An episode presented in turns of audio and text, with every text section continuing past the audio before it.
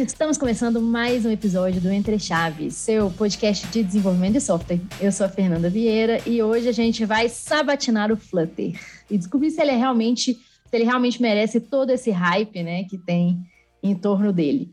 Mas antes, então, eu queria falar sobre duas séries que a gente está lançando no Entre Chaves, né, a série sobre consciência negra, que é lançada toda quarta-feira, e também uma série sobre as principais notícias do mundo da TI que a gente lança uma vez por mês. E esse último, né, a série sobre as últimas notícias da TI, ela também está no YouTube. Então não perde tempo e vem é, escutar esses episódios, dar bastante feedback para a gente dessas novas iniciativas.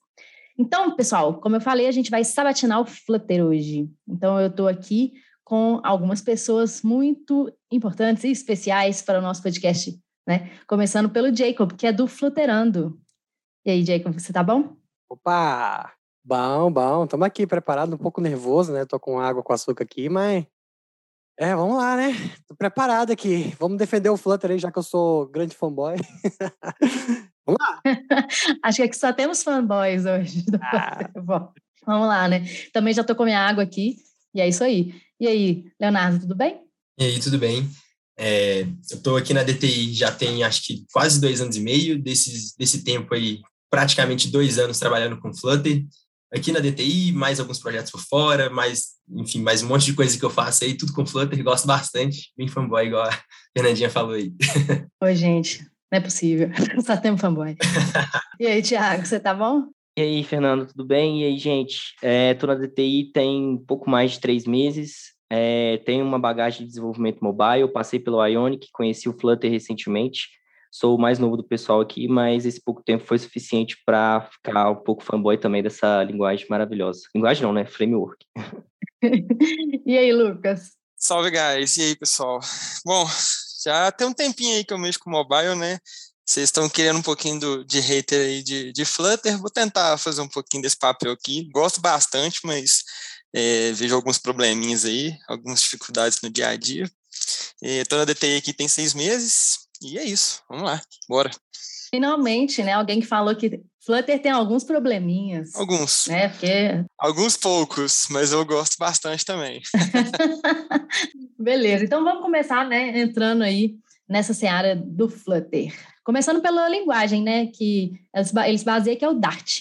Né? Então, é uma linguagem aí fortemente tipada, né? Que é diferente do JavaScript. E por isso, uma das coisas que a gente pode pensar aí do Flutter é que pode ser difícil de encontrar pessoas que se interessem por, pelo, pelo Dart, né, por ser uma, uma, linguagem mais parecida com Java ali, e talvez até, até difícil de encontrar pessoas no mercado é, que queiram trabalhar com isso. E aí, vocês acham que isso é um problema, não é?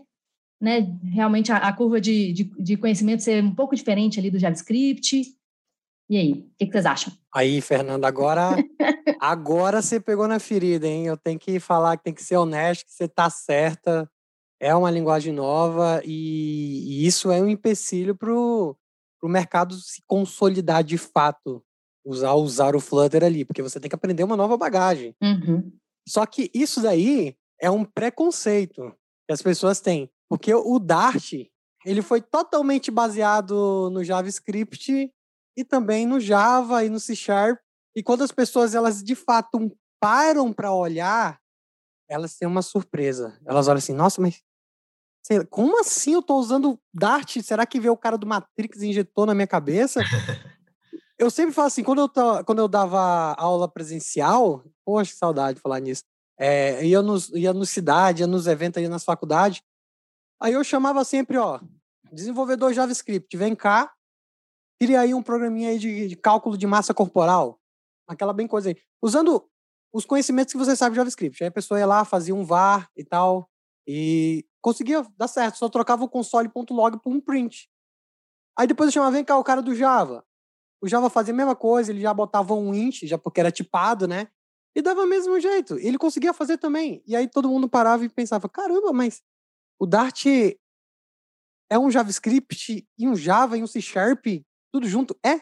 Então, a, a curva de, realmente tem essa ideia, tem esse preconceito de que, uh, que o problema do Flutter é eu aprender uma linguagem nova, uma linguagem nova, entre aspas e tal, e, e, e realmente isso, é um, isso não é 100% verdade, porque Existem algumas coisas novas no Flutter, sim, no Dart, sim, mas elas mais facilitam, dá mais gosto de utilizar é, do que realmente você olha aquilo e fala, não, aquilo é um problema de aprender. Dá um exemplo aqui, uh, o método com parâmetros nomeados, que é uma coisa incrível que você, hoje você encontra no TypeScript, hoje você encontra em quase todas as linguagens é, novas e tal, e o Dart já tem também. E é, é bem legal a gente trabalhar com isso, porque parâmetros posicionais pode confundir um pouco. Então, algumas adições ao Dart mais ajudam do que prejudica. Então, minha opinião é essa aí, não sei se os meninos concordam. É, eu ouvi até, eu ouvi até as pessoas falando assim, né, que tipo assim, ah, você vai aprender Dart, mas você só vai usar o Dart para programar em Flutter, né? Mas tipo assim, o negócio é que o Dart, ele é tão parecido com o Java que assim, o conhecimento ali com certeza você vai acabar é, aproveitando, aproveitando para outras coisas, né? Mas beleza, bora lá. Sim. Oh, mas assim, eu queria dar um, um, um contraponto interessante sobre isso aí. É, antes de mexer com, com, com mobile, eu mexia muito com, com .NET, com C Sharp, né? E quando eu me deparei, a primeira, a primeira linguagem que eu me deparei, assim, do mundo mobile foi o Xamarin, que era uma linguagem da, da, da, Microsoft e tal. Eu tive muita facilidade de poder fazer, porque era o C Sharp, mas ela era muito limitada e tudo mais. É, quando eu peguei o, React Native para poder aprender, eu senti uma dificuldade muito grande, porque a minha base era de C Sharp, de .NET. E como o React Native é muito parecido com o JavaScript, né, eu senti uma dificuldade muito grande de poder entender como é que as coisas funcionavam, entender como é que eu fazia, tudo que eu fazia ali no .NET, como é que eu faço isso aqui no React Native. E aí eu fiquei, peguei um pouco de birra, sabe? E quando eu entrei para o Flutter, eu aprendi e tal, eu falei, nossa, isso aqui é muito o que eu sei, é muito o que o que está o que está no meu dia a dia de trabalho. Então, eu, eu fui muito adepto do, do Dart, do, junto com o Flutter ali, né, quando eu estava aprendendo, porque era muito do meu dia a dia. E, e, eu senti que, tipo, outras pessoas que eu conheci, que trabalharam comigo, que era o inverso, né, era mais fácil a pessoa que estava aprendendo ali um React, um React Native, ela aprender o Dart e o Flutter do que o contrário. Então, assim, eu não acho, na verdade, eu não acho isso um problema. Eu acho que é exatamente igual o Jacob falou, um preconceito, sabe? Eu, pela, pela experiência que eu tive e pela experiência que outras pessoas também que eu conversei tiveram, eu senti que é mais fácil quando você vem do mundo, assim, do, Java, do .NET, você logicamente vai aprender mais fácil, né, o Dart e o Flutter, é, mas também a pessoa que vem do JavaScript, ela também aprende muito fácil, sabe? Tem muita base ali no Dart e no JavaScript. Então, é, eu acho que esse não é um, um dos problemas aí para o Flutter. É, talvez é mais um preconceito mesmo, né? Como o Diego falou, assim, porque é, é isso, né? A galera do mobile vem normalmente, bom, eu acho, né, na minha em míope visão aqui, vem mais uma galera do front, né? Que, que aí já vem, às vezes tem mais experiência com, com JavaScript, né? Com, com React, com Angular e tal, e acaba falando, ah, beleza, o caminho normal, natural aqui é aprender o React Native, né? E não com, com uma linguagem mais parecida com talvez linguagens de back, né? Não sei. O que vocês acham? Já que a, já que a Fernanda tá putucando o JavaScript, me sinto no direito de falar aqui também que tem muito essa questão da hegemonia do full stack, né? Que a galera ela quer aprender uma linguagem que ela vai poder reutilizar em outras coisas depois. Tem muita gente aí que aprende React Native e fala assim, ah, é, mas eu uso um, um back-end, não, quem faz o back-end de outras pessoas, assim, mas pelo menos já sei se um dia eu precisar, eu posso fazer, né? É, alguma coisa ali com Node e tal. E hoje o mercado, digamos assim, não está caminhando muito para essa ideia de ah, eu precisar de ter um back-end consolidado. Tem muita aquela questão do, do serverless e tal, que também as pessoas pensam, ah, é JavaScript. Mas o Dart, por exemplo, ele transpila para JavaScript. Então, se eu quiser escrever uma function em Dart e depois eu transpilar para JavaScript e subir e deixar tudo isso aí numa pipeline, é, eu não tenho trabalho nenhum. Aí, se eu quiser realmente ter aquela ideia de full stack, aquela ideia de eu ter, de usar uma linguagem para tudo, qual eu não concordo, nem um pouco ali, porque você tem que saber várias linguagens ali, você tem que entender qual caminho que outras linguagens utilizam ali, você tem que saber que, por exemplo, a, o Smalltalk era a melhor linguagem é, do passado que mais aplicava a orientação a objeto e que seguido dela a gente tem o Ruby, né? Se você quiser aprender orientação objeto de fato, você tem isso dali. E você aprende umas coisas em Go, e você aprende outras coisas aqui em outra linguagem que você até aproveita e joga no, no Dart, mesmo o Dart não sendo uma linguagem funcional, né? Você a, a, acaba colocando algumas coisas ali. E tudo isso, todo esse conhecimento vem mediante aprender outras linguagens. Uma pessoa perguntou: "Nossa, mas eu não acho nada para Dart sobre design path, sobre aquilo. Onde que você aprende?" Justamente estudando que existe em outra linguagem. É universal. Design pattern, arquitetura é universal. Você não precisa ter conteúdo em Dart. Em qualquer outra linguagem é suficiente. Hoje as linguagens elas estão muito semelhantes, é muito simples, não muda nada. Se você fizer um passe na tua mente assim, é, alterar um pouquinho de sintaxe ali, você pega o Dart, é, a tipagem é antes do nome da classe, no Kotlin ele é depois, você primeiro declara o nome, põe depois. Tá tudo bem, você aprendeu uma diferença e pronto, você entende todo o código a partir dali, né? Então é tem isso aí. É, sem contar que, que sintaxe de código, né? Você tem ali um, um, um Google, né? Um Stack Overflow, que você não ah, precisa. É. não, é sério, assim. é sério, né? Assim, realmente, é, esse negócio de a gente ficar muito apegado à linguagem, a coisas, né? É, não é o, o, relevante. O relevante é você saber a lógica, você saber o design pattern, como você falou. A linguagem mesmo, isso não é tão relevante. É, um, um, ponto legal também é que a comunidade tem crescido bastante também ali, com, tem a contribuição do Fluterando, que o Jacob está aí representando, tem outros canais também que distribuem conteúdo sobre Flutter, sobre Dart, que tem disseminado isso também, né? Então, assim, tem facilitado cada vez mais o acesso. Eu já vi, já trabalhei com pessoas, assim, lá na faculdade, com o projeto de empresa Júnior, uh, salve aí para o convite Júnior, que a gente pegou um projeto em Flutter ali, um aplicativo que começou do zero, assim, as pessoas tinham entrado no curso, estava tipo no terceiro período e pegou ali o Dart, o Flutter, e a gente conseguiu fazer um aplicativo, era um aplicativo bem simples, lógico, não tinha uma complexidade muito grande, e ali eu consegui juntar com o pessoal e a gente entregar alguma coisa de verdade, sabe, para o cliente, em poucos meses. Então, assim, a curva de aprendizagem também é muito baixa, e o que facilita bastante para a gente poder é, encontrar profissionais no mercado. Assim, é só, só ponto positivo. Não sei se é um realmente que, que pesa, não. Então, não foi com essa que a gente conseguiu né, criticar o Flutter. Mas bom continuar, então. É, mas continuando falando um pouquinho, né, mais aí um pouquinho do Dart. Bom, querendo ou não, não é uma linguagem tão madura quanto outras, né? E, e aí eu já, já vi, né, pessoas reclamando sobre coisas muito simples, por exemplo, sei lá, serialização de JSON ou autocomplete, que as coisas não funcionavam no Dart. E aí, hoje já melhorou? Como que tá isso? É, vocês têm problema né, com esse tipo de coisa dentro do Dart ou não? Ou dentro, dentro do Dart, eu vou te falar que é, é até complicado de falar que é dentro do Dart. Eu, eu tive muita dificuldade, sim, com IDE, sabe? É, eu percebia que o VS Code, ele, ele se... Ele, por exemplo, a questão do autocomplete, né, que você falou. É, o VS Code, ele trabalha bem hoje com autocomplete. É, um tempo atrás ele não, ele não funcionava tão bem, é, eu acho, assim, eu acho que demorava, às vezes, aí ele dar o autocomplete nas coisas. E o Android Studio, eu, eu, nunca tive tanta dificuldade com relação ao, ao autocomplete, sabe? Então, é, isso não acho problema. Agora, com relação à serialização de JSON, isso aí eu, te, eu passei um perrengue muito grande no começo, porque as únicas formas que eu achei, pelo menos, de serializar assim, é ele fazendo umas gerações de código, sabe?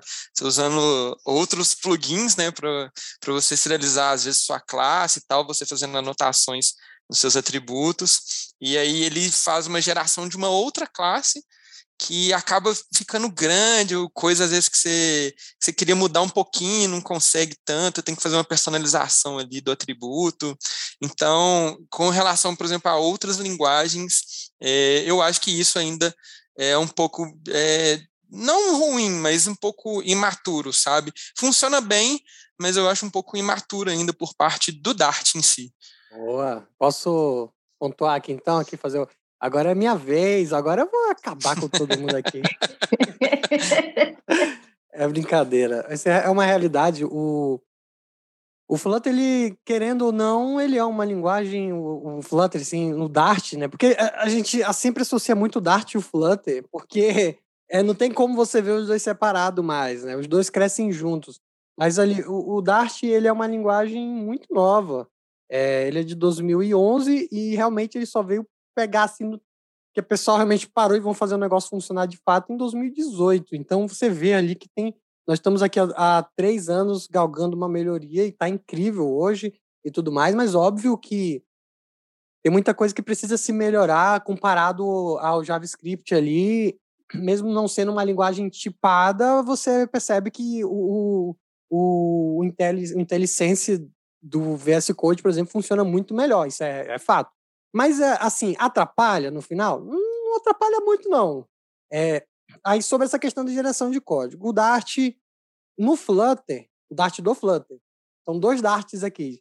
Tem um Dart normal e tem o Dart do Flutter. O Dart do Flutter ele é capado, eles decidiram por uma definição de performance tirar uma, a, a biblioteca de mirrors e dar, por exemplo, acesso a reflection. O que, que seria as reflection?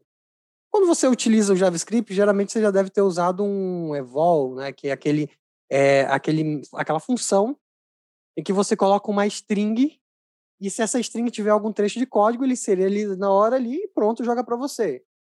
E o Dart removeu aquilo para justamente no compilável final ele não ter nada que seja interpretado em tempo de produção, ali, em tempo de, assim, de de execução. E você consegue muito mais performance, e foi bem assertivo. Ao ponto que algumas coisas que o Dart está fazendo estão ditando o mercado. Não estou nem falando da estrutura declarativa, de você desenhar a tela com linguagem de programação, que a gente já está vendo aí de Jetpack Compose, Swift UI, MyUI ano que vem com, com C Sharp, dentre outras ali. Mas a gente está vendo uh, também uns, é, muitos, muito nesse segmento aí de abandonar um pouco as máquinas virtuais que sobem junto quando você está utilizando ali uma linguagem dessa de, de, um pouco mais alto nível. Por exemplo, você, já, você vai fazer uma coisa com Java, você tem que ter, para rodar na outra máquina, você tem que ter um JDK, né? Ali, um JDK não, pelo menos é o JVM, é a máquina virtual do Java, para poder rodar o código que você fez em Java ali. E quando você sobe para o Android, você sobe ele mais limpo, porque o próprio Android já tem o Java dele instalado, no Java específico, para rodar as coisas ali. Então, o Flutter, ele removeu essa ideia aí do, do Dart, ele tirou essa parte de, de reflexão, então você não consegue é, trabalhar com dados, é, tra trabalhar com, com, com interpretação de algum código de programação em tempo de execução. Então, para isso, nos resta gerar o código em tempo de desenvolvimento. E isso pegou muitas pessoas de surpresa. Né? Mas é uma outra tendência que está entrando no mercado. Você vê que agora também o C Sharp está largando essa, essa execução em tempo de. essa essa VM, e também vai trabalhar com geração de código, igual o Flutter está trabalhando, porque viu que viu-se que essa geração em tempo de desenvolvimento ela deixa o código mais rápido, ela deixa o código muito melhor ali. Então, quando a gente fala de, óbvio que essa essa essa decisão ela impacta diretamente no desenvolvimento de quem é acostumado, por exemplo, ter um parse de, de um JSON para um objeto muito mais rápido. Por exemplo, no Java você conseguia fazer isso com o Dizon, né? O Dizon, o, o Gizon, ele pegava toda aquela parte e fazia o passe normalmente, você conseguiria fazer aquilo ali porque você tem as questões do evol, é metaprogramação, né? E você declarar ali uma notation e você ter alguma coisa para trabalhar com aquilo ali, é, você não consegue sem geração de código. Porém, você, você tem o benefício de ter um código mais rápido ali. Então, é um trade-off. É um trade-off. Foi colocado ali em questão, ah, vai dificultar para o desenvolvedor mas vai melhorar a performance pro, no aplicativo ali, e você vê que é incrível. 120 FPS rodando assim, um, um, assim, pau a pau com as melhores engines de jogos ali que a gente vê no mercado. Então, é, o Dart, o Dart teve que fazer esse, essa decisão difícil e hoje a gente vê que as outras linguagens, os outros frameworks, aí, o, o .NET também está fazendo isso, vão entrar nessa onda do, de, de, de gerar o código em tempo de desenvolvimento e deixar de trabalhar com, é, com interpretação de código em tempo de execução. Falei pra caramba, meu tomara que tu entendeu uma coisa. Deu pra entender tudo. Eu achei que você ia arregaçar o Dart, você foi só falou coisa boa. Não, é, é, é, porque tudo é decisão de design, né? Então, claro. Então foi uma coisa que está declarada ali, ó, a gente vai fazer isso, vai causar isso, mas é bom por conta disso. Então, tem essa questão. O build runner, às vezes, ele é criticado por conta disso, mas tem que, as pessoas têm que entender que é, ele foi pensado assim no design, tá certo, o uso dele é esse. Então agora depende da gente é, é, chamar em tempo de execução e é bom que a gente consegue, ou em tempo de desenvolvimento, é bom que a gente vê os erros de geração de código, que esses códigos iam ser gerados em tempo de, na, em tempo de execução Uhum. e você não ia ver um erro, você não ia conseguir depurar. Então, ou seja, você gera um código ali, um códigozão, que você não precisa entender aquele código gerado. Aquilo que ia ser é, gerado ia ser é, refletido na tua aplicação. Você vê aquilo, Isso. tem algum erro ali na hora, você consegue matar aquilo sem você ter problema. Até o debug fica difícil com o método de programação em Java, ali você vê isso também. Sim. Então a gente tem várias vantagens que são novas ali, porque é difícil você fazer programador querer ver código de erro no console, velho. Então não tem jeito. Mas tem essas vantagens. Eu, eu acho que também fica um pouco até mais elegante, porque a maneira que eles encontraram de contornar esse método né, da serialização é a gente escrever ali na unha os dois métodos from JSON e to JSON. E assim, na minha opinião, acho que fica mais elegante fazer dessa forma do que depender de, sei lá, uma biblioteca externa, um plugin externo para trabalhar com isso. É, eu, pelo menos, acho que fica mais bonito fazer com esses dois métodos. Eu também faço assim. Eu até uso outros design patterns, por exemplo, o de adapter.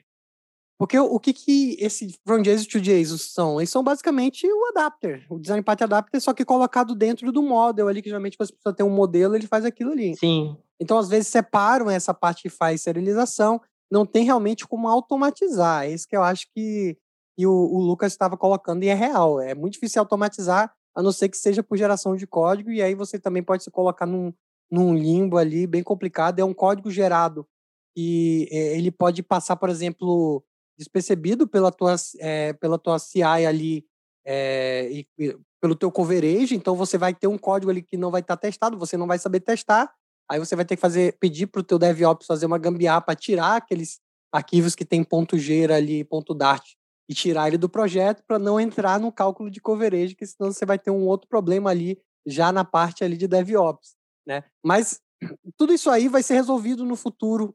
Ao que parece, é, é, vai existir algum plugin mais robusto e vai fazer essa questão do build running por trás dos planos, sem você precisar fazer nada, e vai ter uma correção melhor do que era antes do build runner no passado e do que é hoje, a velocidade que ele faz as coisas, né, o nível de filtro que ele faz é muito superior. Então, realmente, o futuro vai melhorar isso para gente. Não é algo que a gente pode contar agora, mas a gente tem que entender que é, era necessário. É, esse negócio de gerar, de gerar, código é isso que você falou, né? É um trade-off mesmo, assim, né? Eu, eu, entendo, né? O negócio de, ah, agora vamos melhorar a performance e depois a gente vê. Mas eu, eu, eu mesmo já ouvi também várias reclamações dessa geração de código do Flutter, mas igual você falou também, né? As coisas vão melhorando aí com, com o tempo, enfim. Só complementando aqui que o, o suporte da, da, do pessoal que está na parte de desenvolvimento ali do Flutter está muito ativo, assim, você vê os eventos de Flutter, o lançamento do Flutter 2.0, como é que foi, todo o suporte, todas as atualizações que eles fazem, você vê que está crescendo, sabe? Tipo, Sim. E cada vez melhor para poder evitar esse tipo de problema e tornar o, o, desenvolvimento mais agradável, e assim, que já é muito agradável, né? É, não, com certeza. A comunidade está crescendo, né? E, e, e a, o suporte, igual você falou, é, ele é constante mesmo. O medo que eu já ouvi pessoas falando é do Google simplesmente abandonar o Flutter em algum momento, porque ele faz isso de vez em quando, e aí o negócio acabar acabar ficando num limbo. Mas, né, acho que não, não é um negócio que vai acontecer por agora, né? Também acho que não. não, não tem, não tem mais como acontecer no momento em que grandes empresas é, estão utilizando. Então, vamos supor, a Google, ah, eu não quero mais trabalhar com isso aqui. A comunidade vai pegar e vai assumir, e vai ter uma outra empresa que vai assumir aquilo ali também. Não tem como mais. No momento que Nubank está utilizando, o iFood está utilizando, estou falando aqui do Brasil, né?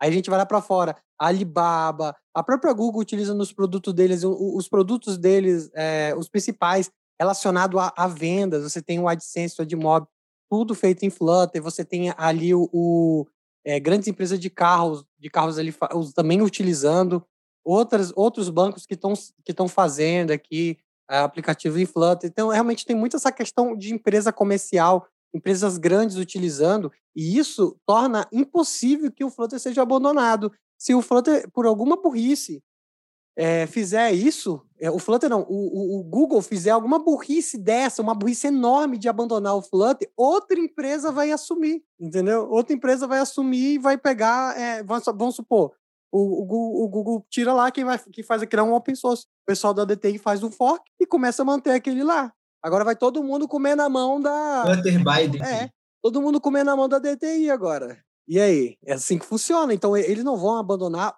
muito pelo contrário. Antes do pandemia, da pandemia aqui, ia se investir muito aqui no Brasil.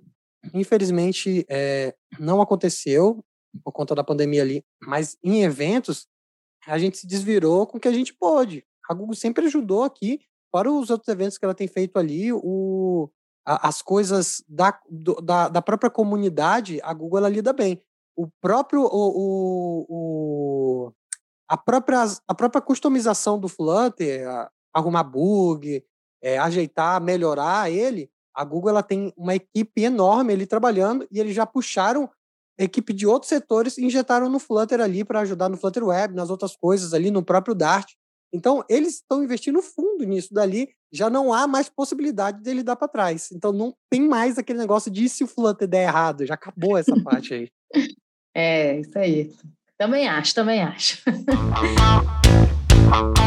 Mas até falando disso aí que você começou a falar, de, dos bugs e das equipes, né, que o Google tem mobilizado para trabalhar, eu vi, né, estava olhando no GitHub do Flutter, é, que existem mais de 9 mil issues abertas lá. Ah, e aí? Não.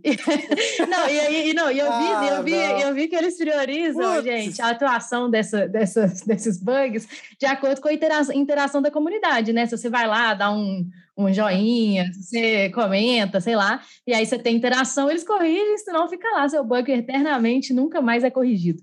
E aí, vocês já tiveram, vocês já passaram por isso? Bugs que não foram corrigidos? Não, eu tenho que explicar duas coisas. Essa daqui não tem nem por onde correr. É, gente, entenda, open source é o quê? É um monte de ceramoninho que decidiu fazer parte do, do projeto. É disponível para qualquer pessoa fazer. Minha mãe, se ela abrir o computador e quiser fazer ali alguma coisa, ela faz. Não tem problema nenhum com relação a isso. O grande problema está ali. As issues são abertas às vezes. É... Não estou conseguindo colocar o text aqui e tal. É. Como é que eu faço? Não estou conseguindo instalar o Flutter aqui, como é que eu faço? Não são issues, assim, com o nome, não são problemas, entendeu, do Flutter ali. Óbvio que tem um, outros problemas ali, tem um outro problema que eles, eles passam por uma triagem e eles consertam. Alguns outros problemas ali é, sérios, eles são, eles são atendidos na hora. Então, a triagem é, é, é feita pela comunidade. Existem pessoas específicas, obviamente, que, que tagueiam ali mas a própria comunidade faz essa triagem e, e, e, podem fechar ali fechar não podem mas pode taguear ali como uma é, uma issue ali que é mais uma pergunta é, pode dizer que isso não é um problema de verdade. Só que aí é que tá. Imagina só você abre qualquer uma besteira dessa aqui lá, lá no, no, Git, no GitHub do Flutter e aí vem alguma coisa ali e fecha. Alguém vai lá e fecha porque viram que é inútil. O que, que as pessoas vão falar? As pessoas vão dizer: nossa, tá vendo só? Abrir lá uma issue, eles não fecham lá. Eles fecharam lá na hora ali. Eles estão com raiva de mim, tá vendo? Eles têm inveja de mim.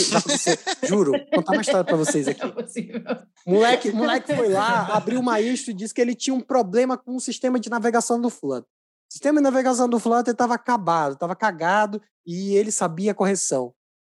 Ele chegou a fazer um pull request e a equipe do, do Flutter não o respondeu. Essa issue está aberta até hoje. Mas eu tô por dentro, eu sei o que aconteceu ali. A mudança não é nada, não existia nada.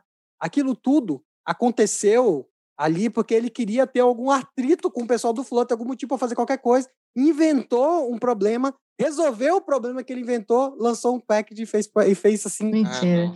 E fez aparecer lá. Então tem muita coisa ali acontecendo. Então eles não podem simplesmente fechar. Isso gera, abre um monte de coisa ali. Então, é, você tem 9 mil issues que não são 9 mil issues, entendeu? É, muita da triagem ali não passa, a gente não tem 10% disso daí, entendeu? Mas isso só vê que pelo menos a interação do, do da comunidade com o Flow de tentar levantar algum erro, às vezes não é um erro, às vezes é alguma coisa séria, eles, eles realmente levantam, eles realmente fazem as coisas ali. Então, não tem o que fazer. Nós temos que, de fato, olhar esse número aí e ignorá-lo. Ele não representa assim que a equipe está Não tá deixando de fazer. Tem muita coisa aqui que eles deixam aberto de propósito. Que isso, eu tô, eu tô impressionada com o poder de, de, defe, de é. defesa é. do Flutter do Jacob, até nos issues. Bora. Ele tá conseguindo não, defender não, o Flutter. Tô impressionada. Garoto propaganda. Oh, mas também não dá para não dá para ignorar também que recentemente, recentemente assim, né, acho que no último ano aí teve o lançamento do No Safety. Então, muita lib teve que se adaptar para é, suportar o No Safety. E aí tinha muita lib que não estava é, dando suporte para isso, por exemplo, e muita gente lá ia, ia abria, né, reclamando, ah, lib tal não está aceitando no safety. E aí tinha que esperar o autor da lib ter a boa vontade de, de migrar ela para o safety, isso quando isso acontecia. Então, acho que isso pode ter impactado um pouco aí nesse, nesses 9 mil também. É, eu tive problema com isso. Eu tive problema com isso. Tinha uma lib, a famosa, o famoso DIL, né? Que eu acho que é um dos mais usados para request. Ele demorou muito para poder atualizar. E aí teve alguns projetos que eu queria fazer a migração e não rolava porque já tinha ali e tinha, teve um projeto que né, uma startup ali que é, o pessoal começou a migrar, tipo tirar o DIV e colocar o, o outro lá para poder é, fazer a migração.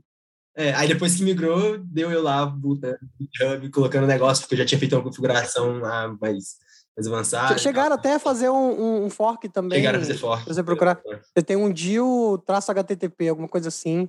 É justamente porque é, a demora do, do, do, nosso colega chinês lá. É porque é o seguinte, né? É, o, o DIL ele fez um sucesso estrondoso, né? O cara, então, o chinesinho lá, ele foi contratado por um monte de empresa. Ele começou a pegar mais projetos que ele poderia fazer é, e o DIL ficou um pouco de lado. É, não, não, não, não, só eles ali, né? Tem vários outros packages que, que foram deixados de lado é, pelos seus criadores por conta de falta de tempo. Né? E aí era a comunidade para ajudar. Mas tem algumas, alguns problemas, por exemplo, de código que impossibilita, possibilitavam que a comunidade ajudava, falando especificamente do DIL. O pessoal do iFood, por exemplo, eles até reportaram um, os erros lá, tentaram entrar em contato com as pessoas, entrar em contato tentar ajudar a, a parar, a, assim, a, arrumar o DIL com alguns problemas internos, e eles não conseguiram. A solução foi realmente ir para o HTTP, mesmo assim, eles não tendo aquela, a, aquela ideia que o DIL tem, que é legal, Intercept é até uma forma de fazer, mas é diferente. E eles tiveram que fazer isso dali por conta da, de alguns outros problemas que até hoje não são corrigidos no DIL, mas aí o DIL não tem nada com o Google lá.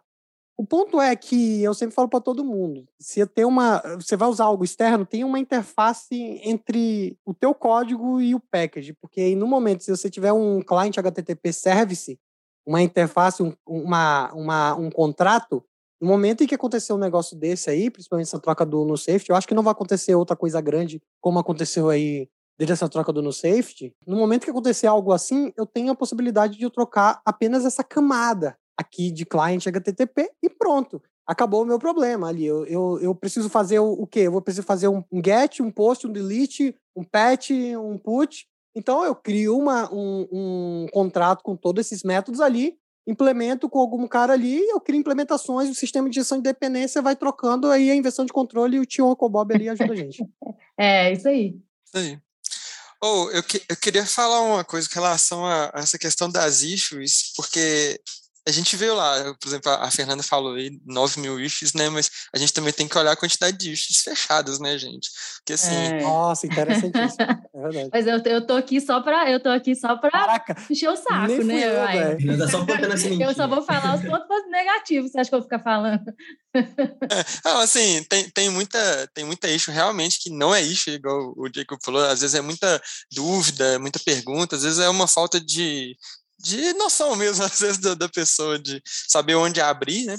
E eu, eu mesmo, nesses dois anos que eu mexo com Flutter, eu já passei por alguns problemas que tinha na plataforma, mas que rapidamente elas eram resolvidas, sabe? Então, assim, a quantidade de issues que são abertas, primeiro não são as 9 mil, que são 9 mil bugs, né? Ou 9 mil problemas realmente ali no, no framework, né? É, e segundo que todos os problemas que realmente eram problemas, pelo menos eu, pelo que eu passei, é, sempre foram resolvidos rapidamente, sabe? Então, des, acho que teve um pulo muito grande também quando passou do, do Flutter 1 ali, né, a primeira versão e tal. Tinham várias coisas sendo colocadas para o Flutter 2.0, que veio muita coisa, veio essa questão do no safety que o Thiago falou, que o Jacob falou, é, veio muita coisa nova ali da linguagem também, e isso já resolveu vários problemas, sabe? Então, se a gente pegar um recorte de um, dois anos para trás, é muito, é, o gap é muito grande. E é a primeira linguagem que eu vejo que tem um gap tão grande assim é, de, de, resolver coisas, sabe, tão rapidamente. Uhum. Eu já tive uma experiência parecida com a do Lucas também, de já ter tido um problema que tinha uma issue aberta lá, mas assim, foi, foi tipo assim, teve um problema na sprint, aí não conseguimos entregar aquela feature, e aí na sprint seguinte a gente teve ali uma, um recurso alternativo, né, para poder contornar o problema ali, uma gambiarra, e acho que duas sprints depois a gente já conseguiu mudar porque resolveu. Não sei se foi coincidência, né? Mas ali eu lembro, não lembro exatamente o problema que era. Eu só lembro que a gente ficou meio tenso ali, tipo, nossa, o Flutter deu problema aqui e não estamos conseguindo resolver. mas, é, mas, assim, a gente conseguiu ter um workaround ali para poder mitigar aquele problema e um pouco tempo depois... Workaround dessa... É o famoso, famoso traduzindo, gambiarra. gambiarra. A famosa POG, Programação Orientada a Gambiarra. Exatamente, foi um recurso, um recurso alternativo ali que a gente usou, mas que poucas sprints depois a gente tirou do, do código, né, ali, conseguimos mexer para poder ter a solução certa, sabe? Então, aparentemente, esse também não é um argumento que a gente pode, pode usar para deixar de usar, de usar Flutter nos projetos. Mas pegando até um. Ah, eu tenho um argumento matador, mas eu falo no final. Nossa, então, então gente, ouçam até o final para ouvir qual é o argumento É sério, é sério. Pior que tem um que é matador. É igual aqueles TikToks, né? Assim, calma, gente. Se para vocês verem a minha surpresa, ouçam até o final do vídeo que eu tenho uma surpresa para vocês. Não, é pior, é pior. Ele fala assim, olha. Tenho três dicas, a terceira. É, vejam, vejam só cinco dicas incríveis Cinco dicas incríveis e é, a quinta a... você não vai acreditar. A, o final é o melhor. Não, e ele coloca uma thumbnail da quinta, a quinta, aparecendo assim, você fica curioso. Então, estamos fazendo, utilizando esse tipo de recurso aqui no podcast agora. ai, ai, mas, mas, voltando nesse negócio das bibliotecas de terceiros, né? Acho que o Jacob falou um negócio muito importante que é a gente utilizar não só no, não só no Flutter, né, mas em qualquer linguagem, quando a gente tem interação com outras coisas que a gente não controla, né, de fazer realmente uma, uma interface, utilizar injeção, injeção de dependência para esse tipo de coisa e segregar as coisas direitinho, né, fazendo uma arquitetura mais limpa, é, isso com certeza já ajuda a, a gente não, a não ter tantos problemas com bibliotecas de terceiros. Mas vocês já tiveram algum, algum outro problema? Porque eu vi também né, que querendo ou não, existe muita biblioteca de terceiro que, que é utilizada, né? E, e, querendo ou não, também muitas não são tão maduras, muitas não são atualizadas, e às vezes a gente nem sabe quando elas vão ser atualizadas, né? E aí, como, que, como endereçar isso, né? Assim, como eu escolher uma biblioteca, como fazer esse tipo de coisa? Eu tenho que, tenho que retificar o negócio ali. Aqueles, é, é, sabe aqueles problemas todos com a navegação? Foi resolvido, a gente chama de Navigate 2.0 agora. E é bem legal. Participei ó, de alguma parte do desenvolvimento também, então você vê o Navigate 2.0, tem um dedo meu lá também. Muito legal. Olha aí, tá vendo? Bacana demais. É, falando sobre essa parte de escolher a biblioteca, né? É, assim, igual o Lucas destacou, tem, teve um, dois anos dentro do Flutter ali, do Dart, de evolução, foi é muito tempo. Tipo, teve uma evolução grotesca aí nesse tempo. Mas quando a gente estava começando o projeto, lá em 2019, foi aqui da DTI, e a gente precisava de um recurso na autenticação do Azure que era específica ali. Era, eu não lembro exatamente o que era, mas era um recurso específico, e a lib que a gente tinha mapeado ali para poder utilizar não atendia. E aí acabou que a gente teve que fazer um fork da, de uma biblioteca para poder adicionar aquele recurso, e até hoje ela é usada no projeto. A gente foi meio que evoluindo ela, porque na época não tinha uma lib que proporcionava aquilo para a gente, e, inclusive, a lib que a gente estava cogitando usar, ela foi até, tipo, descontinuada, nem, teve, não, nem atualizou para o 2.0. Ainda bem que a gente fez esse fork começou a dar suporte para ela. e foi evoluindo. Mas, assim, hoje as coisas estão bem melhor. Assim, igual eu falei, igual o Lucas destacou, a gente está levantando aqui que nesses dois anos o Flutter evoluiu grotescamente, assim, não sei se essa palavra existe, mas ele evoluiu muito e melhorou as coisas demais. E hoje a gente ainda tem problemas com algumas bibliotecas, mas eu acho que é muito menor. Não sei se o, o Jacob vai concordar comigo aí, que as coisas estão muito bem caminhadas. Concordo. Não quero nem acrescentar muita coisa, não. Ótimo. Oh, mas essas questões das bibliotecas, gente, é, esses dois anos é, aumentou tanto o número de bibliotecas que eu acho que chega a ser até ruim em certo momento o tanto de biblioteca que tem para você fazer alguma coisa. É, assim, eu, eu sinto que eu vou procurar qualquer coisa lá no, no repositório e eu acho um milhão de coisas e cada um faz uma coisinha melhor do que a outra, ou é melhor do que a outra, aí eu fico, rapaz. Cara, cara, Lucas, Lucas, eu vi uma que eu usava, usava parece que date só, porque date time, a biblioteca date time é muito grande. Então o package resolvia esse problema, é você instanciava date só. Mano, é, é absurdo. absurdo. É bizarro, velho. É bizarro isso. É bizarro. É, é, é o efeito JavaScript. É, exatamente. É muito nisso. A galera quer ter número. Então, é, vai embora. Exatamente. Tem de tudo, cara. Igual você falou, esse exemplo é perfeito, cara. Porque é, é, o mínimo, sabe? Tipo, porque uma biblioteca é muito grande, a outra é muito pequena. Então, eles fizeram uma coisa mais enxuta. Um nome. um nome. um nome. Um nome. Um nome. Você escreve date time. Porra, você escreve ali quatro, oito letras e você escreve date, é só quatro, cara. Performance. Não, é, é só a palavra, meu é, Deus. Tem package, tem package para isso, tem package para um monte de coisa que você não, não, você não tá entendendo, cara. É, é, é bizarro. Aí, gente, olha, já encontrei aí uma desvantagem, sinceramente. Como é que se escolhe as bibliotecas de acordo com isso aí? Não tem jeito, não. Não precisa. É isso que eu, é isso que eu acho legal. É, ah. O Flutter tem a, a curadoria dele lá, né? Que é o Flutter Favorite. Então, o que, que o desenvolvedor faz? Ele dá uma olhada na curadoria, se ele é favorite e tal, e depois você vai procurando algum, alguma outra coisa ali. Mas, de fato, é, popularidade às vezes vai embora. O grande ponto é, será que você precisa de um package para isso que você está fazendo? É, eu sempre coloco um desafio para a galera, é assim, em vez de você procurar um package que faz um card, faz um card com container vazio ali. Pega um container vazio, faz o card ali com ele ali, você vai ver que você vai conseguir. Aí o cara, o cara fala, ah, consegui, vou fazer um package para isso. Aí vai embora. Exatamente. E é muito fácil subir package também, né? Aí estimula o pessoal. Qualquer coisinha vira package ali, muito fácil.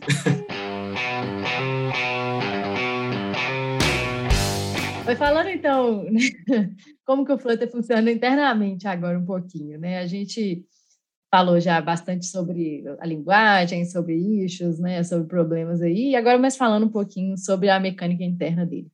É, então, pelo que, eu, pelo que eu vi, né, ele utiliza a própria interface gráfica da plataforma que né, está rodando para desenhar as interfaces dele. E aí até eu ouvi falar pessoas falando que o Flutter é o novo Flash, né, o Adobe Flash lá, socialmente aceito.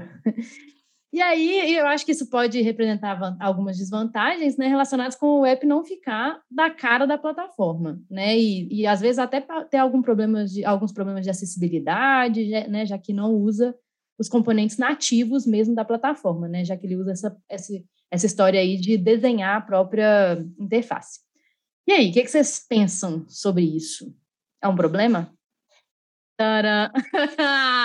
É agora. Olha, olha, eu nunca tive problemas para poder é, montar a interface ali que foi projetada, que foi pensada para para aquela, para aquela empresa, no caso, né, se pensar num, num, design ali que representasse a cara daquela empresa, colocasse algo que identificasse ela ali. Nunca tive nenhum tipo de problema com isso. O máximo que eu já tive é problema para poder, problema assim, né, problema bom, de ficar navegando ali dos widgets of the week que tem ali no YouTube, quando eu estava começando, para poder achar um widget que fazia o que eu queria. Mas, assim, se não achava, se eu achava alguém que montava alguma coisa que me explicava um direcionamento para aquilo na comunidade ali, enfim, Stack Overflow, qualquer outra coisa. Nunca tive esse problema. Agora, a parte de acessibilidade, realmente, eu não, não mexi exatamente com isso ainda, então não sei dizer, mas design mesmo, assim, de interface, nunca tive problema. Podem falar o que quiser do Flutter com relação a isso, mas a plataforma de desenvolvimento que eu mais consegui ter produtividade com relação a visual de aplicativo, você fazer... React Nature. Isso, não, é, não, não, eu, eu, não, porque aí, aí você pegou no meu ponto fraco, cara, pô, aí você, aí você me matou aqui agora, exatamente o React Native, que eu não sei, eu não consigo assemelhar muitas coisas, mas das que eu mexi, a que eu mais consegui é, foi o Flutter, sabe? Eu, eu, sinto uma facilidade muito grande de poder desenhar as coisas na tela. Eu acho que isso facilita, pelo menos pelo lado ali do desenvolvimento, né? Eu acho que facilita muito você fazer qualquer coisa é, customizada que você queira fazer. E, eu, eu vi até um, com relação a isso aí, eu vi uma pessoa reclamando que ela não estava conseguindo implementar a questão do material, que ficava diferente com relação ao Android e o iOS, né, que ela queria fazer coisas diferentes. E assim, é, hoje eu tô, tô, tô, participando do aplicativo aí, salva a galera do, do Lineup aí, do DTI, é, que a gente, a gente trabalha com temas diferentes no aplicativo, a gente trabalha com, a gente está trabalhando com modo de acessibilidade modo escuro, e a gente tem pouquíssimo problema com isso, eu acho muito fácil de, eu achei muito fácil de implementar, e é muito fácil de utilizar em todo o seu código, então assim, eu acho a produtividade disso incrível no Flutter. É, olha só, a gente tem que entender o contexto né, das coisas ali que, tá, que aconteceu. Quando a gente entrou ali em 2010, a gente já tinha o um Android e o iOS turuando ali, todo mundo querendo aplicativo e tal. Aí os caras falaram, nossa, mas é, é, vou ter que ter dois desenvolvedores ali, vai ficar muito caro. Então eles pensaram, vamos pegar o que tem em comum em cada uma das plataformas e vamos desenvolver para aquilo, para aquele componente, para aquele, pra aquele widget ali que tem nos dois. Aí eles pegaram o WebView, que é o que existe nos dois, aí nasceu o Cordova, PhoneGap, aí você já sabe para onde foi parar aquilo ali.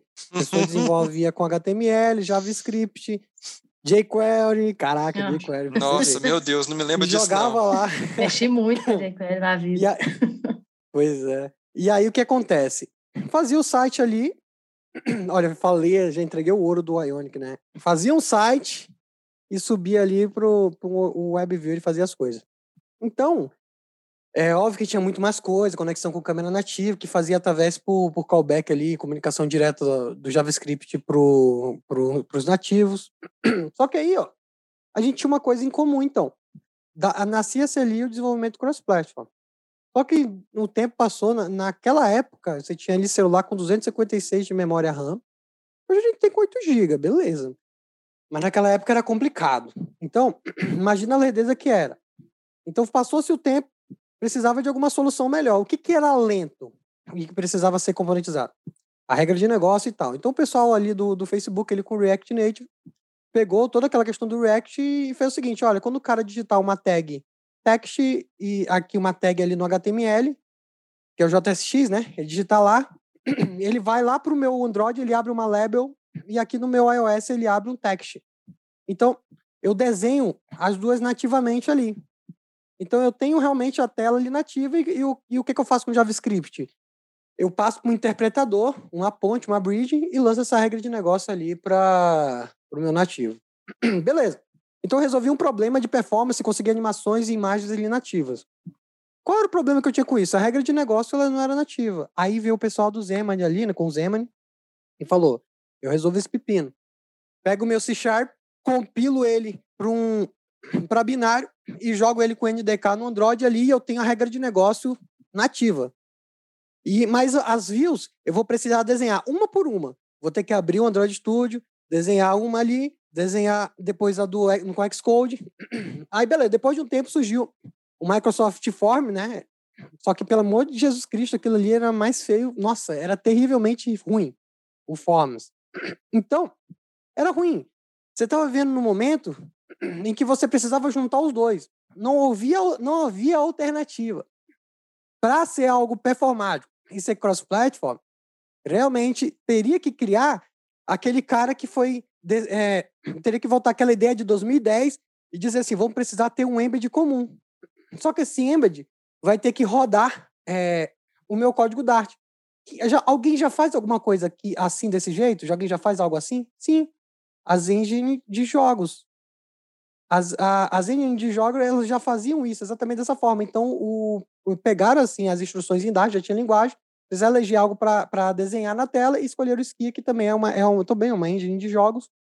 E aí começaram a desenhar o widget por widget, um por um, e uma interface em que a gente pudesse, utilizando o Dart, modelar os outros widgets ali. Então não tinha para onde fugir realmente é um grande flash. mas com todos as, os desenvolvimentos, toda aquela as decisões de design, a questão de gerenciamento de estado, eu não ter ali um evento rodando 100% ali, eu poder dizer quando eu alterei algo, e aí ele vai girar ali o frame, né? ele não vai ficar girando o frame ali toda hora, ele só vai girar quando ele realmente necessitar, isso economiza bateria, é, aumenta a performance, melhora tudo. Então, as decisões de design ali melhoraram esse grande flash encaixa até em Embed, nem precisa ter um sistema operacional para rodar Flutter hoje.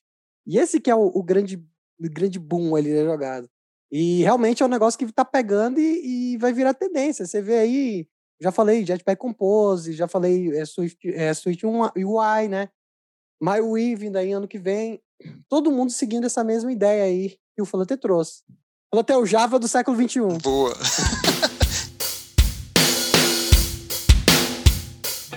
Eu queria fazer uma pergunta para esse cara. Eu queria que o cara tivesse aqui. Desse cara que falou que o, que o Flutter é Flash. perguntar para ele: beleza, cara, você acha que o Flutter é um Flash? Um flashão, igual o Jacob falou. Mas esse Flash, ele roda é, tão bem e tão performático quanto seu código nativo. Então, assim, cara, independente, é um flash, parabéns, cara, mas no final das contas roda tão bem quanto. Então, eu acho que é aquela questão, né, não depende do em, em que, que você está fazendo. Se é bom, eu acho que não tem problema, sabe? Uhum. Mas esse negócio de, de, não usar componente nativo, isso não é um problema do aplicativo, por exemplo, que eu vejo assim, né? Principalmente a galera da Apple, assim, são bem fanboys da forma que a Apple, que os aplicativos da Apple são, tipo assim.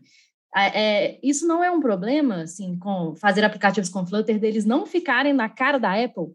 Ora, eu, eu não critico o gosto de ninguém. Tem pessoas que usam Apple, tem pessoas que gostam de Windows. Eu fico na minha. Todo mundo faz você gostar ali. Mas a real é que realmente tem essa questão, um, tem um guideline de design da Apple. E o Flutter está preparado para isso. Ele tem o Cupertino ali. É, tá vindo aqui agora o Material 3, que é conhecido como Material U. Uh, ano que vem tá chegando no Flutter também. Então nós estamos, é, nós que estamos no Flutter, podemos seguir qualquer guideline. Por exemplo, faz tempo que eu não faço um app com Material. Todos os designs têm um problema na cabeça, não sei o que que é. Eles querem fazer o seu próprio design system e eles criam todos eles ali. Você cria tudo do zero. Então é, eu eu não subi nenhum app com Material. Eu acho só o primeiro. Eu subi com Flutter em 2018.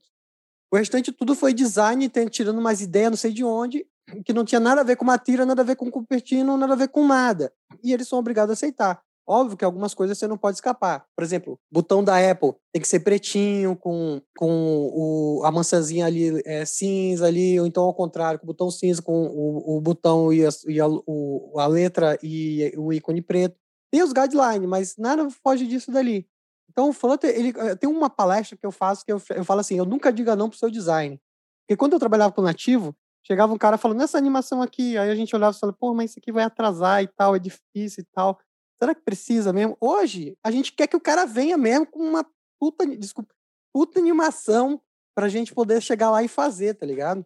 E, e essa é uma das vantagens de você trabalhar com, com código declarativo. Usar código de programação, usar linguagem de programação, usar programação e não linguagem de marcação, como era antigamente utilizado, XML, é, HTML é, para fazer telas, você usa linguagem de programação, você programa a tela de fato e acontece da maneira que você quer. Isso melhora a animação, você coloca as coisas do tamanho que você quer, do jeito que você quer, usa matemática, não tem problema, não precisa de, de instalar um bootstrap que faz umas coisas por trás loucas ali para fazer é, é, renderizar a, a, tela ali com responsividade.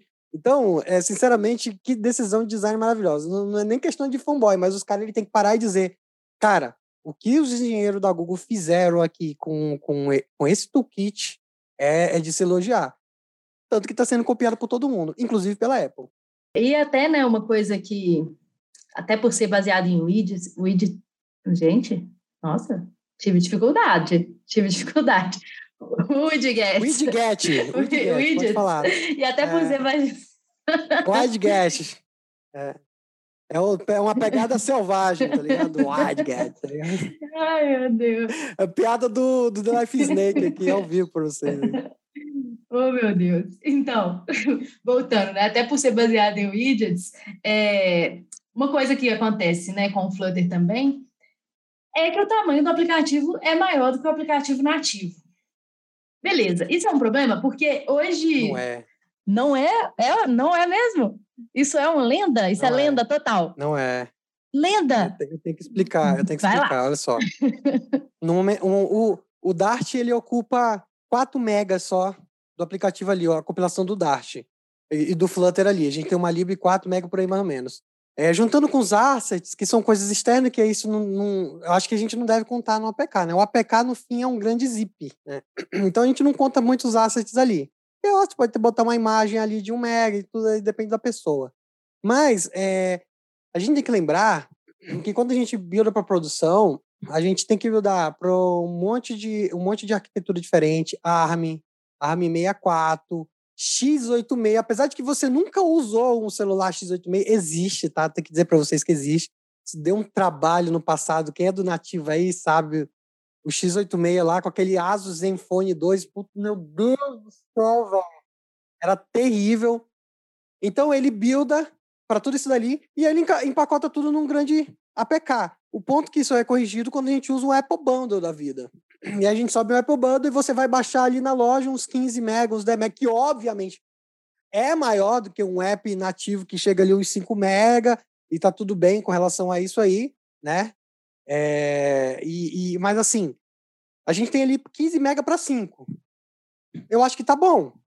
Não- não- eu não acho grande, né? Eu- o problema é que o jogo da obra vai dar 40 mega e você pensa, 40 mega, meu Deus do céu, o meu usuário não vai, não vai conseguir encaixar nos 256 GB dele 40 mega, mas nem é, entendeu? É, é 15. É. É, talvez isso não é um problema mais mesmo, né? Assim, porque antes era um problema que você tinha um pouco, pouquíssimo espaço no aplicativo, no celular, né? Hoje, talvez isso não seja um problema, né? Não, agora o, desculpa a piada infame, mas o Pocophone tem 512 GB. desculpa aí, foi mal. É, eu- sobre isso, eu queria levantar um ponto aqui também. Acho que eu vou puxar o lado ali do, do, do contra agora. Tem, o, tem alguns aplicativos, eu não sei qual é índice de uso, por exemplo, Facebook Lite, é, WhatsApp Lite, não sei se existe, Instagram Lite, é tipo como se fossem uns aplicativos feitos para serem mais leves e rodarem nos celulares mais, mais fraquinhos, né? Eu tava dando uma olhada, eu vi que o Facebook Lite, ele tem do- 1.6 mega. E aí, assim, dependendo, acho que se for Flutter, no caso, não, não se encaixaria. Ou teria alguma forma de, de alcançar isso, Jacob? Tem algumas estratégias que nós podemos utilizar, mas eu acho que com o Flutter a gente está no limite. É, as coisas externas ali, os, os APK, principalmente quando você está utilizando é, uma biblioteca de QR Code. Vamos supor, que ele entrega, tem muitas coisas ali que acaba pesando, porque tem que ter um treinamento ali para poder entender. Então é muito difícil a gente diminuir essa questão ali. Então, se realmente isso for um problema, esse aí vai ser um, um, um- um- se ah não, não aceito fazer aplicativo com mais de 5 MB, então o Flutter não é para você. Realmente vai pesar. Já tem um aplicativo ali, o Marketplace, que ele tá, é, ele tá assim, é, para 20 megas ali, né, baixando, e quando eu, eu gero o, o bundle dele para subir, ele é 40, 50 mega, mas quando o usuário baixa, ele baixa 20, 19 megas ali. Então, realmente não tem como fazer. é, Assim, o cuidado que nós podemos ter com o tamanho pode ser baseado nos assets ali, diminuir o tamanho das imagens, verificar se, se alguma coisa você pode, é, sei lá, mimificar. Não tem muito o que fazer, entendeu? Estamos já escovando bit, assim, para celulares é, que tem, tipo assim, já é maior, mais rápido que o meu computador, mas tudo bem, a gente tem que pensar nisso também, mas é muito difícil chegar para algo que seja tipo um, um- Como é que é aquele que roda com um Electron da vida, que você baixa o aplicativo a 150 mega, tá ligado? Não chega a isso. Sim, sim, sim. É, então, para esse, pra esse tipo específico de aplicativo, realmente. É, não tem, não, não rola. não Mas, gente, mas vamos pensar assim, é, de, sei lá, um ano pra cá, dois, vamos, vamos pôr assim, uns três anos pra cá. A minha mãe, por exemplo, ela tinha um telefone muito ruim, mas um telefone péssimo dos péssimos. Sei lá, tinha 1 GB de RAM, eh, tinha, se tivesse, sei lá, 40 GB era muito, sabe? Se tivesse 20, acho que era muito de armazenamento.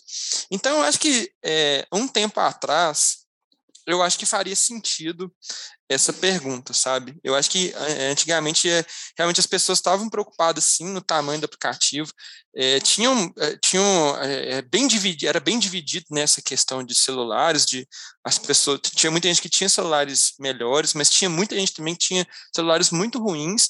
Mas se a gente for pegar uma média hoje, né, do que a gente tem hoje dos usuários, né, de celular, é, a grande maioria dos celulares eles já comportam bastante memória. Às vezes eles não comportam tanto memória RAM, eles não têm uma câmera muito boa, que eu acho que é o que manda muito hoje no mercado celular, mas eles já têm um armazenamento bom, sabe? Então eu acho que isso não é tanto uma justificativa mais no 2021, sabe? Eu acho que se a gente fosse discutir assim, isso em 2019, em dois, até em 2020, assim, no comecinho, acho que poderia ser uma coisa que talvez a gente teria que levar em consideração.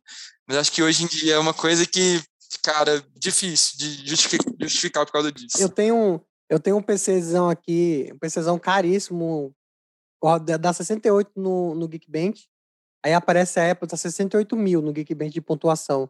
Parece a Apple dar 80 mil dela e é um troço finíssimo. Então, é, assim, eu acho que o, o, ponto é só energético. Eles não podem colocar algo mais rápido, porque vai diminuir a bateria e vai ficar terrível, né? A gente tem o, o Epic da AMD, o processador que tem é, mais de 100 núcleos, entendeu? Então, meio que hoje a gente tem celular, o meu celular tem oito núcleos ali, é, e não está fugindo de ter 8 GB de RAM, e vai embora. Então, realmente, a, a, corrida agora é energética, mas de processamento a gente já venceu essa etapa.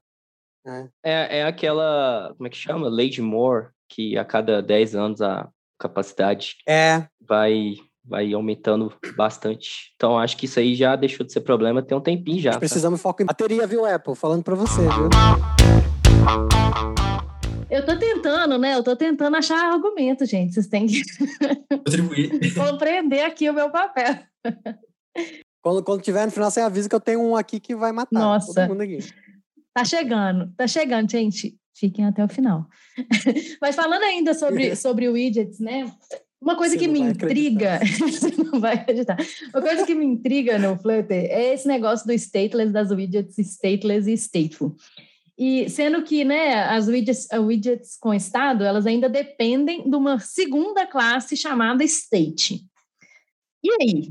Porque muito juiz ao nome, né? É. Sim, tudo bem, intuitivo. Mas por que, que precisa de classe para endereçar isso? Por que, que não é propriedade? Por que, que existe é, esses dois tipos? Isso não é confuso? Não é meio esquisito, meio bobo? Apareceu uma, uma pergunta assim, uma vez, é, e aí eu mostrei para a pessoa, você quer dar um, um set state no stateless? Tem como. Eu fiz um vídeo lá no canal, tem lá, ó, dando set state no stateless. Você consegue. Pode assistir lá com a galera. Você consegue. O ponto é o seguinte é exatamente a questão da semântica. Se eu preciso de. Se eu tenho um stateful widget ali, eu tenho um widget que ele tem um estado. Esse estado ele é totalmente fora do meu elemento. E no Flutter a gente tem três tipos de árvore. A árvore de widget, que são só instruções a de elemento, que por si só são a, a, a, é, é basicamente tudo, todo o que as instruções geram, e aí você tem a, basicamente a árvore de renderização, que é o que você está vendo. Então, óbvio que existe muito mais árvore, mas é, para ficar é, bem, bem entendível, você pensa muito nessas três. Quando a gente fala de stateless, a gente tem uma ideia, temos uma ideia que ele é, vai pular essa etapa de renderização uh, parcial e vamos passar diretamente para a criação do elemento. Então, eu basicamente tenho uma forma mais direta para entregar é, um elemento para ele entregar para o render e ele mostrar para o meu usuário ali. Isso parece que ele é um, um sugar code, né, para o stateful, parece que ele, o stateless ele é, ele é menos código que o stateful, mas o stateful também ele tem só duas classes ali. No, a, a, a, a quando você faz o stateful, ele pede para você passar uma classe que estenda de state. E quando você tem esse objeto state, você tem um controle você abre um, um nibo aqui, você abre, um, um você abre ali um, um parêntese entre a, a, minha árvore de wish, minha árvore de elementos, e aqui eu tenho aqui uma possibilidade de alterar apenas aquele carinha, apenas aquela parte ali que vai, que vai virar o meu elemento. Então, é, realmente precisa que seja um outro objeto. Mas, se, é, é, até falando para uma pessoa, às vezes, que incomoda, cria um stateful e stateless e você pode componentizar você componentiza aquilo e transforma em um state da vida ali. não tem problema nenhum. Quem trabalha com provider, por exemplo, não tem muito esse problema, porque você pode pegar um, um context.wat e pronto, ele transforma, ele faz aquela mesma ideia que eu explico no vídeo de dar um set state no stateless, aí você não tem aquela preocupação. Só que lembra que o estado ele traz algumas outras coisas também, como ciclo de vida. E o ciclo de vida que é importante também de estar separado, né? Então, é, fugindo da verbosidade, às vezes as pessoas podem é, entrar em um problema de semântica. Então, é, para a leitura do código ficaria muito ruim. É até uma coisa que eu critiquei no Jetpack Compose, que ele tem essa ideia é, de eu entregar o estado como uma propriedade. E, assim, eu acho problemático até para mocks e tal, problemáticos para alguns usos ali e tal. O, o, o Flutter, ele toma o cuidado de entregar o elemento apenas aquilo que você pode utilizar, que é o context. O context, de fato, ele é o elemento. Você pode fazer tudo com o elemento ali. Se você fizer ali um, um as, se você fizer um cache. Mas tudo isso é, é semanticamente errado. Então, é, é, por parte do design, eles limitam essa parte e você tem que abrir aí essas duas camadas, porque é isso que acontece na árvore. Então, você olha visualmente ali, você está construindo algo que visualmente acontece também na árvore de Ouija. Não é isso que seria a, a proposta da orientação objeto, a gente tentar trazer o que a gente está fazendo até do mundo físico e colocar aqui no programação para ficar fácil de bater o olho entender. Aí por esses e outros motivos que acontece isso. Mas existe aí, existe o hooks também, existe um monte de outras coisas ali, ou você mesmo pode pegar e criar seu próprio é, stateful as, que você junta os dois ali, aí libera o set state e pronto, acabou ali bonitamente.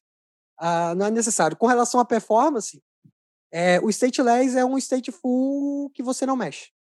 Não tem. É, é, é você dizer, ah, é um é 0,0002% mais rápido que o outro, que tipo, não vai influenciar em nada no final. Tudo vai virar elemento e não vai ter, é, não vai ter problema nenhum. A única diferença do stateless é que a solicitação para buildar novamente vai ficar disponível para você fazer ali na tua classe state.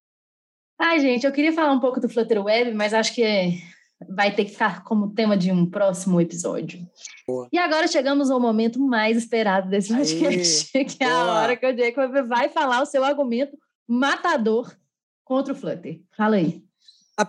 É, apesar de que tem muitos bancos utilizando o Flutter, existe um problema muito sério que o qual eles não conseguiram resolver e estão tentando resolver ainda não tem, não se sabe como vai fazer.